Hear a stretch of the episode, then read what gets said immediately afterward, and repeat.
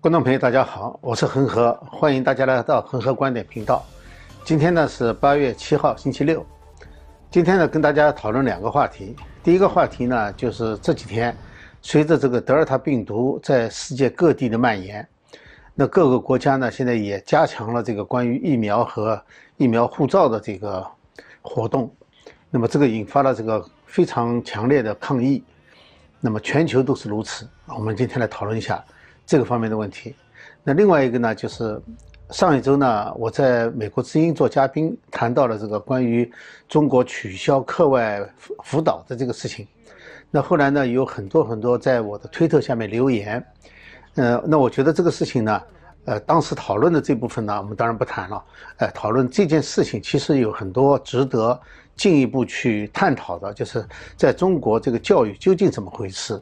那这个校外辅导是把事情变严重了，还是变轻了？取消它究竟有什么好处，有什么坏处？或者说，这个中国的这个呃阶层的固化是怎么回事？那我们把这些问题呢，今天我想找一点时间把它详细的谈一谈，也算是回答很多观众朋友的问题。好，我们先讲一下这个疫苗的事情哈。那疫苗的事情呢，现在呢是在这个呃全球呢引发了非常大的这个争议。呃，你像法国哈，法国呢在下周一就要开始就是实行疫苗护照，而且呢是就是疫苗接种呢是强制性的，就是每个人都必须接种。那么这就引发了这个大规模的抗议，我们看到哈。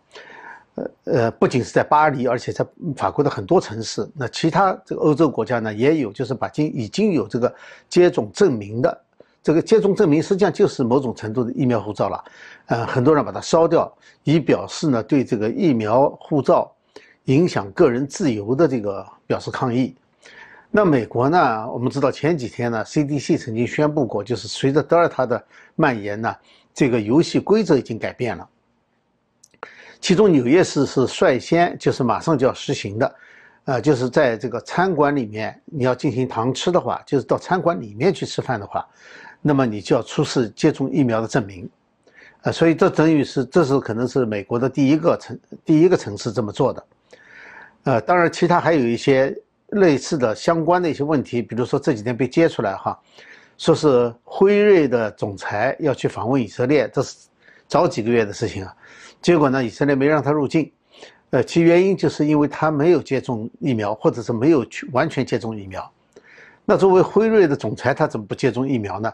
以色列呢，又是全球接种疫苗最强制性的一个国家，强制性的非常严重，而且这个程度是一般人想象不到的。所以以色列，呃，有很多人就发出呼吁哈，说是要让全球去关注他们国家强制接种疫苗的情况，说侵犯人权。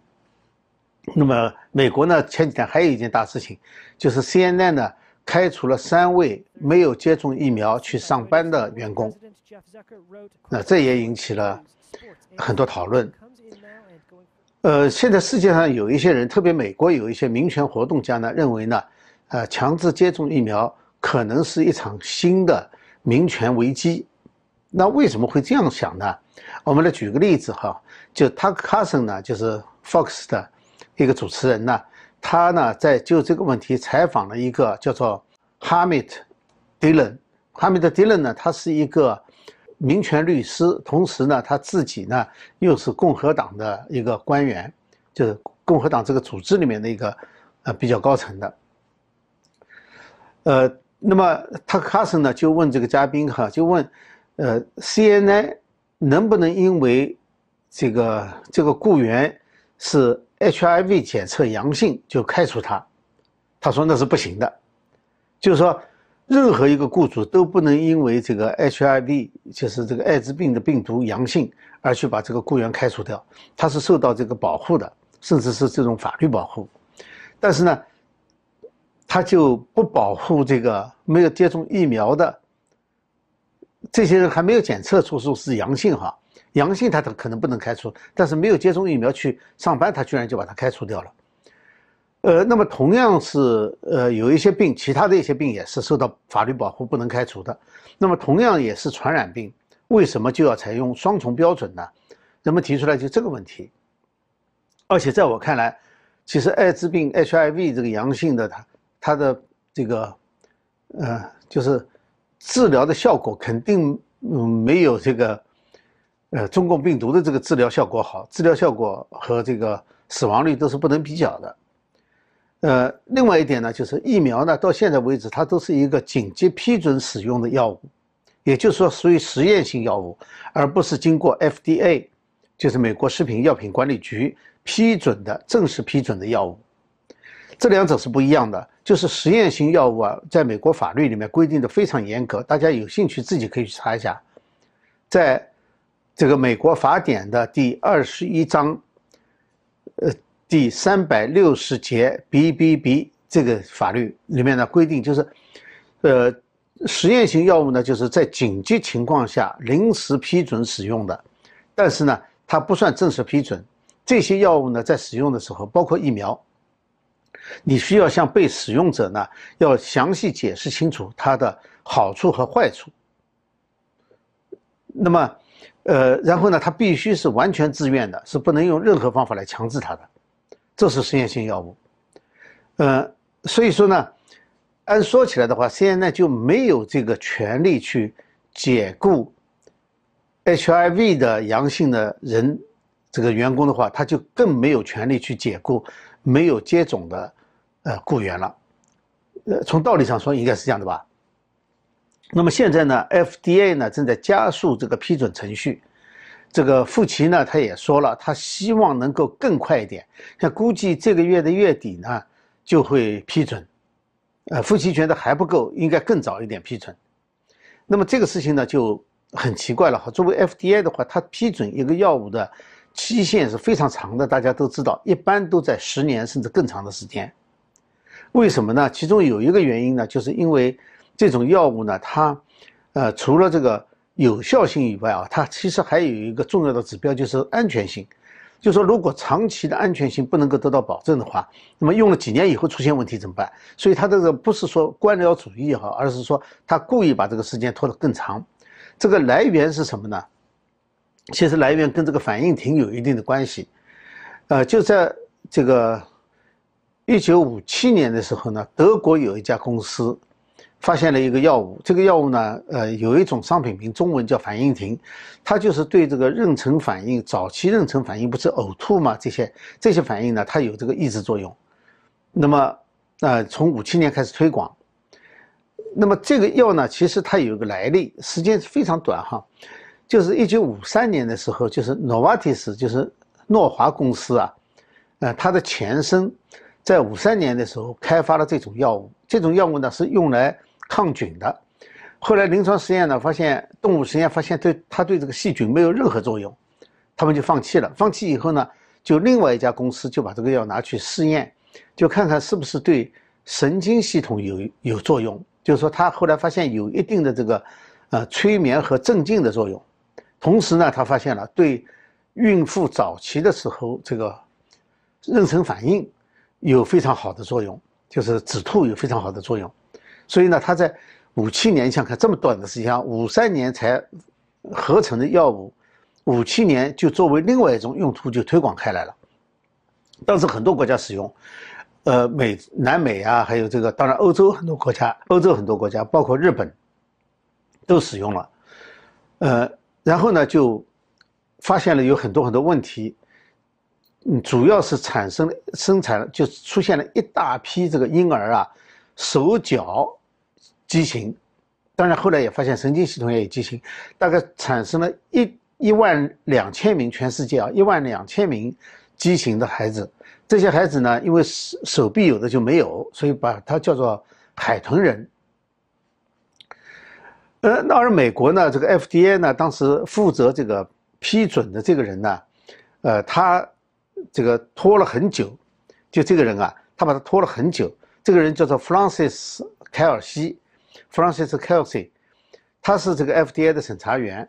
那么当时他怀疑呢，他一直认为这个对神经系统有伤害，在没有得到长期实验结果的时候，他不愿意批，所以就一直拖，拖到全世界。在一九六一年，全部禁止这个药物，被召回以后全部禁止，他都没有批准，所以后来他和 FDA 都被认为是美国的英雄，尤其是 FDA 通过这件事情以后，声名大噪啊，这个他的那个信誉也大增，在美国，所以很多人很信任他，就是说他救了很多美国人的生命。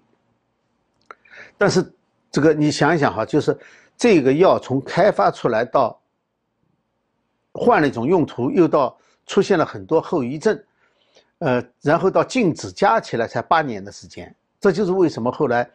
当时在这之前呢，就有一个法案要通过。那么这个法案呢，后来通过了。呃，通过以后呢，这个法案当中重要的内容呢，就是由药品公司必须在申请的时候，申请这个新药的时候，要提供安全性和有效性的证明。而在这之前呢，是由 FDA 这个责任是由 FDA 负责的，就是说 FDA 要找出理由来拒绝它，比如说无效啊，或者是。这个有副作用啊，要如果在一定的时间之内，FDA 提不出反对意见的话，就必须通过。现在就不一样了，现在就反过来了，就是由药物生产公司在申请新药的时候，他要提供它有效和安全的证明。那么从此以后呢，这个新药的批准时间也延长了，这就增加了安全性。当然，很多人也说有好多好药呢，没有能够得到及时批准，又。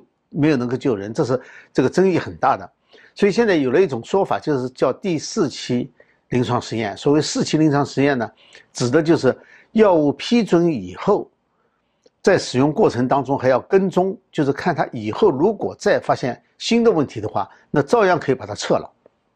呃，CNN 解雇这个没有接种者呢，其实从逻辑上来说它也是不通的，因为这个德尔塔变种感染者啊。他即使接种过两剂疫苗的话，他也同样在传播。也就是说，就这些人，他如果是没有接种的话，哈，你说他传播给别人的话，其实接种了两剂的人也同样传播，所以他并不比别人更会伤害别人。那至于说减少，他确实可能有减少重症和这个死亡的这个作用的话，那是对他自己，因为重症和死亡的话，他不影响传播的话，他是自己的选择。所以，应该这些雇员，呃，不应该被解雇的是没有道理的。那么，这将以后会发生很多法律诉讼。这个就是被他卡森这个采访的这个叫迪伦呢，他举了个例子，他有一个同学，是大学同学，呃，现在呢是大学的一个法律教授，他自己呢就是感染过病毒，后来好了，好了以后呢还叫他打疫苗，但是呢别人告诉他。有人告诉他说：“你这种状况哈，如果打了疫苗的话，很可能呢对你造成的伤害更大，因为你身上已经有抗体了，而且这个抗体呢和打疫苗的至少是同样有效，甚至是效率更好。为什么非要再去打呢？所以他就发起了一个法律诉讼，就是觉得再再要他再要强制他打疫苗是不对的。而这个同一个学校呢，他甚至承认了这个中国的疫苗。”呃，他说中国疫苗大家都知道是无效的，但为什么要承认呢？是因为你很多中国学生吧，在中国已经打了疫苗了。他为了吸引更多的中国学生，这恐怕就是为了赚钱了，就同意说打了中国疫苗的，在中国打了中国疫苗的也有效。但大家都都知道中国疫苗没有效，就连保自己都保不住。所以说这个就是没有，呃，既不理智也没有逻辑的。那中国人有的就很难理解了，说为什么西方人把这个看得这么重呢？难道生命不重要吗？不比这个打疫苗更重要吗？实际上，这牵涉到一个政府权力边界的问题，就政府不该管的事情，他就不能管。就是是否接种这种实验性疫苗，哈，它是在西方，它是一种个人的权利，它既是一种权利，还是一个隐私。那么政府在这个时候强制大家去，而且还要检查你有没有打，检查你的身份。这就超越了，就侵犯了别人的隐私权了。另外，当然我们还有谈到对疫苗本身的质疑。很多人说，才一年多的时间，你怎么知道它没有长期副作用？至于说生命是不是更重要的话，哈，这个呃，这个个人的想法是不一样的。如果说大家都认为生命高于自由的话，那么就不会有美国的独立战争。美国的独立战争，当时的口号大家记得吧？就是说不自由，不自由勿宁死。Give me liberty or give me death，这个是 Patrick Henry 在一七七五年的一这个弗吉尼亚议会当中演讲的时候所提出来的著名的口号。就是对于政府来说，它总是有扩大权力的欲望和它的这个冲动的。那么这么多年来呢，就是在美国，它实际上就是对自由个人权利的坚守，才限制了政府的权利二百多年。它的基本的概念就是权力是来自神，不是来自政府。那么，所以很多美国人认为呢，就是对个人自由的限制，它的危害要远远大于中共病毒所导致的疫情。这个和病毒造成的死亡率高低没有关系。事实上，我们知道这个病毒目前为止造成的死亡率是相当低的。呃，那么疫苗护照和这个强制接种呢，总的来说哈。呃，美国很多人认为，欧洲现在很多人也这么认为，这是导致他们抗议的原因，就是说它侵犯了普通人的自由，而且呢，造成了对特定人群在这里呢，就是对于没有接种人群的隔离，叫 segregation。这个隔离我们中国人知道哈，就是叫做实际上是种族隔离 segregation，它不是一般的这个有病把你隔离起来，它指的是对一个群体特定身份人群的隔离，叫 segregation。他实际上很多人就说了，这个如果疫苗打疫苗的人不能进入餐馆的话，如果不能够乘上飞机或者进入建建政府建筑的话，那么这个在以前哈，在六十年代以前，这个就叫做 segregation，就是叫种族隔离。当然这是不是以种族，但是是特定人群的隔离，它跟种族是一样的，还造成了歧视 discrimination。所以，segregation、discrimination，它这个疫苗护照都可能造成这样的结果。好，我现在谈第二个问题哈，这个问题稍微简单说一下哈，就是在实施大家谈的时候呢，谈到了这个，呃，私营企业在中国被禁止提供课外补习。那么当时呢，我在推特上把这个放上去以后呢，有很多很多留言，我觉得值得再谈一下。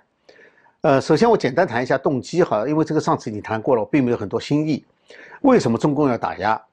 我觉得从习近平的个人角度来说的话，考虑最多的可能就是社会主义还是走资本主义道路的问题，因为在两者不能兼容的情况下，当然中国兼这个勉勉强强的兼容了这两个完全不相关的东西呢，呃，已经有三四十年的历史了。但是呢，它的弊病全都暴露出来，到最后能不能继续兼容下去是个问题的时候，他就要强调社会主义的部分，而减少资本主义的部分。这个作为习近平来说的话，我觉得他的这方面考量最多的，因为他不是对一个行业去出重拳，他是连续对私人企业出重拳了。从蚂蚁金服、美团、滴滴出行，现在课外教育、网络游戏，它实际上很大程度上当然有各自的特点。它总体来说的话呢，就是政府的控制力，政府在多大程度上能够控制全局，能够控制私营企业，呃，就是。它的共同特点呢，就是私企规模过大以后呢，和资本呢，呃，过强以后呢，对中共造成的威胁。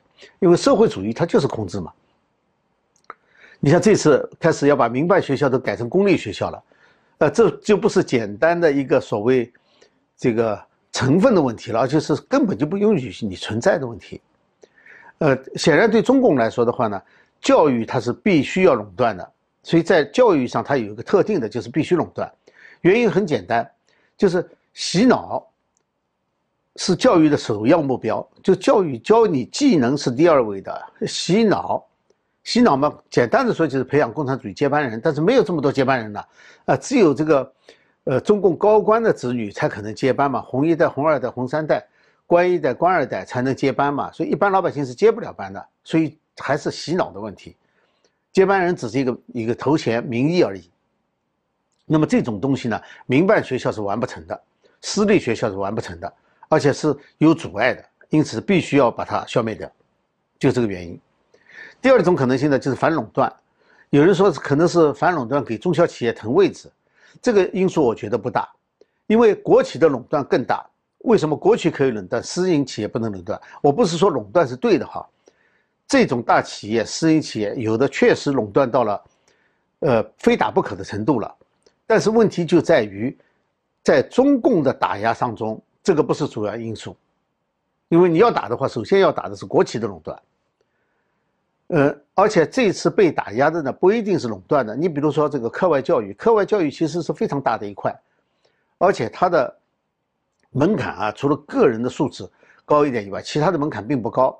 所以说，很多人可以在这一大块当中去去填补一些，就是它没有一个大到了像，呃，这个，Internet 就是这个呃网络这种巨头那样子的，网络巨头那样子的那个那种垄断程度，呃，所以它没有达到哪一个企业能够达到私营补习大垄断的，呃，很多人个人都能够做，所以说他打的不是一个垄断企业，而打的是整个行业，在这里。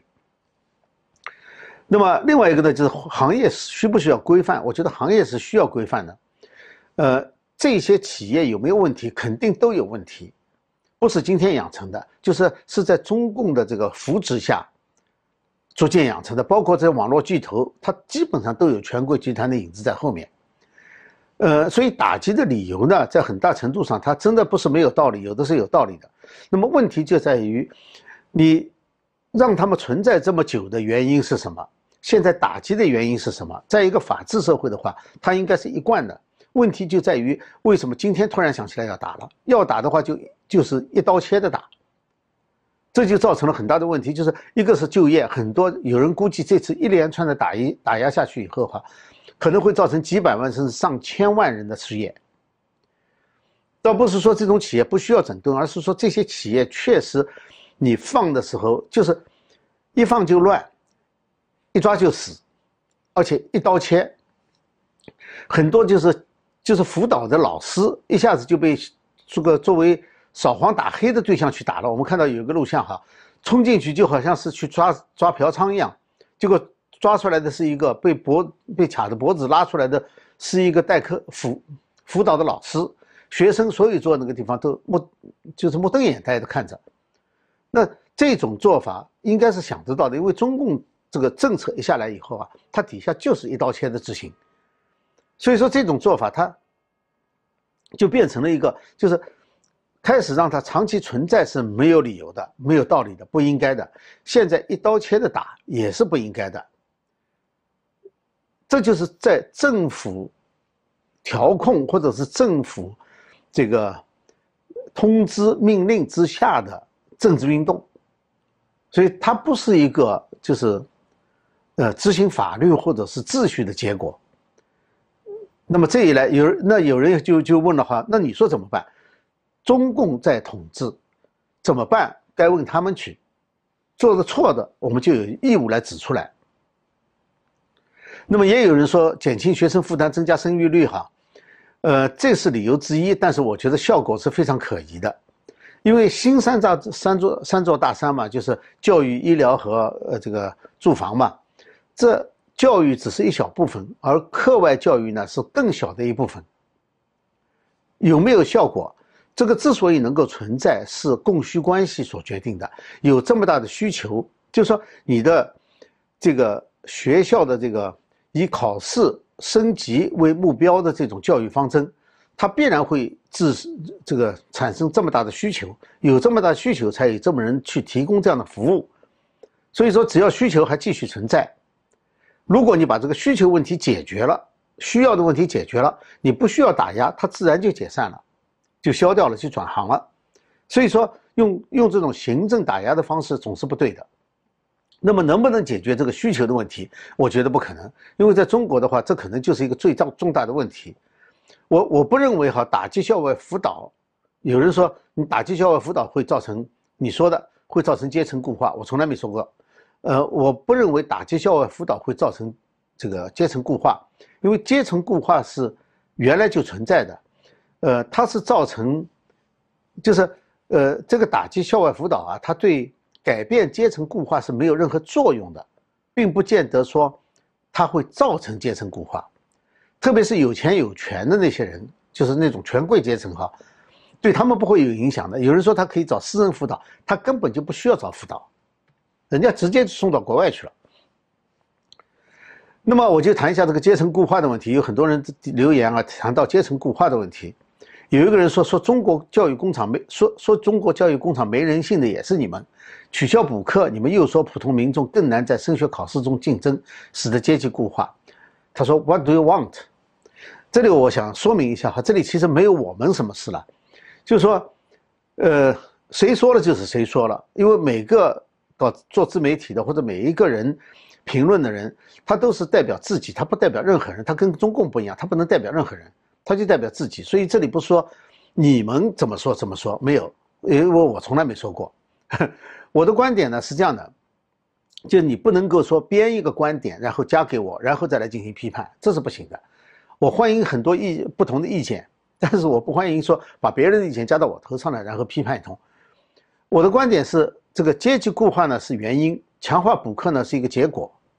如果中国社会有很多上升途径的话，那么就没有大家都去挤升学这一条独木桥。你可以有很多出路的话。不见得所有的人非得读书，不见得所有的人都能读书的。就是这个，呃，这是一方面哈。就是阶级固化呢，我觉得是一个相对的概念。还有一个就是说，那为什么说阶级固化，呃，就固到这种程度？有人举例子了，说说他自己就是农村出来的，后来读了大学，后来又读了研究生，现在是记者。阶级固化是一个相对概念，不是绝对的，它总有空隙的。人类社会啊，社会的这个分析方法和机械的分析方法是不一样的。社会它只能是一个研究一个趋势，或者是研究一个人群当中大多数怎么样，它总是有例外，而且例外一定很大。所谓统计学的这个百分之九十五的可信度的话，那就是说至少有百分之五的人是正常情况下都是在这个标准之外的。那么，这是就是总是有空隙的，这就是为什么大家都要补课，就是去钻这个空隙。这是一个，就是要想上升阶层的，他知道有一些空隙，所以可以上去。还有很大一部分人呢，是本来就好不容易上了一点点了，为了保住这个阶层，保住他所在的这个阶层，呃，这些都是不是非常高的了，呃，才会有这个情况。那么。而且阶层固化呢，它是有阶段性的。有人就提出来了，说是就举了很多例子，但这个例子是不对的。就是文革以后，那时候七七七八七九，那个时候，呃，他有很多农村的学生考上来的，他成绩好真能考上来，啊，那么那时候差别不大，因为有条件的人也很少去读书，没条件的人呢也能读到一点书。所以他们考上来的时候呢，区别不大，而后来呢，就差距越来越大。所以文革结束一段时间和现在，他这个阶层固化的情况是不一样的。那个时候真的有一点上升空间，但是现在的上升空间相对就少很多，少很多不等于没有，所以不能举个人的例子，要说整体来看。问题就在于这个中国的阶层固化，现在哈它是制度性的和政策性的，比如说户口制、户籍制度。它就是固定的，它是人为存在的。本来人类社会不同的行业都是应该存在的，而且呢，人的能力哈天生是有缺陷的。有的人你怎么叫他读，他都读不上去的。但是他干另外一行呢，他是天才。我一直认为人类哈人在任何一个领域当中，都有就是每一个人都在某一个领域是天才，就是说这个领域他做的一定比别人好，就他天生就会做这种事情。但是问题在于，如果你让他去做一件他不熟悉的东西，比如说读书，他就不一定读得好。但是如果他去做，呃，做一个另外一件事情，他可能做的比所有的人都好。所以说，一个正常的社会呢，第一个就是他没有必要，也不可能都通过读书去改变自己的身份，或者改变自己的呃生活状态。第二个呢，是一个正常的社会呢，应该让所有的行业的人都能够受尊重的工作。都有自己的尊严，都能体面的通过自己这一行来谋生，来养活家人。我不是说美国有多好，但是美国在很大程度上，在很长的时间是能够做到这一点的。呃，我以前在这个一个研究所工作的时候，那个实验室里面有一个清洁工，是巴基斯坦来的移民。他每天晚上，因为白天大家工作，他不能来工作嘛，到大家大部分人都下班以后，他就来开始清地了。他每次清完以后，他都非常自豪的，呃，拉着我们去看，你看他我这个地拖得多干净，而且他还打蜡嘛，还这个擦得多干净锃亮，啊，他非常自豪。呃，我上次还举个例子，我一个朋友嘛，就是他是搞机械，就是手工非常厉害的，他到英国去，专门送到英国去学习，美国没有这样的学校，回来以后，他很他对自己的这一行他就非常自豪。纽约街头，我们看到有很多食品车，那些小贩，他也很体面的活着。就是在中国它存在着一个制度性的歧视链。你比如很简单的卡车司机，一个卡车司机要养活自己很不容易的，为什么呢？因为他要一路上要交很多很多政府的养路费。那么一个小贩要生存下来也很难，因为有城管每天在想方设法的，呃，没收他的东西，他的生存的这个工具，而且是根本不把他当人看，就是说，他有很多行业，他是制度性的制造了对他们的歧视，不让他们生存，可这是问题的所在。呃，所以呃。人类社会阶层固化实际上是一个统一的问题。美国大家认为它有很多的机会，其实美国也一样，有人专门研究过的，而且特别还有人研究在中国这个阶层固化的问题。后来有很多人发现，有人就发现了一个问题哈，说是，呃，在中共历次运动当中被打压的一批人，这个后来在文革结束以后，就是这些家族的人哈，呃，他们。上升以后，就是文革结束以后，打压他们的因素不存在以后，他们上升的机会比普通人要更高很多。呃，这个呢是他们调查的，就是在江南的四个小姓大家族，就是我们知道江南有很多氏族啊，就是从这个呃，自从这个衣冠南渡以后，就有很多呃这个北方的氏族搬到了南方。他们有的呢是小姓，就是说这个姓并不大，但是呢他们的家族非常庞大，就是地位也很高。就这些，他调查这些家族，后来发现这些家族在打压以后，所以中共的统治是一个例外，是一个特例，他们又重新上来了。为什么会造成这样子？我觉得有两个因素，一个因素呢就是家族传统，他们家族传统很好，就是呃很好的教养。那第一、第二个呢就是祖辈积德。这个呢是另外一个大的课题啊，我今天没有时间讲了。今天先稍微提一句，就是，呃，五代十国的时候，呃，就吴越王钱镠嘛，钱镠的祖子孙，呃，我们今天如果能够大家能够想得起来的，无论是在中国大陆还是在台湾还是在美国，姓钱的家族，大家能够想得起来的名字，基本上就是名人啊。基本上都是钱镠的后代，几乎没有例外，那就是家族。我觉得就是跟家族的积德有关了。钱镠当当年在保住了这个一方的水土，保证保住了一方的安全，所以他积了很多德。那后世这个是另外一个故事了，我们今天就不讲了。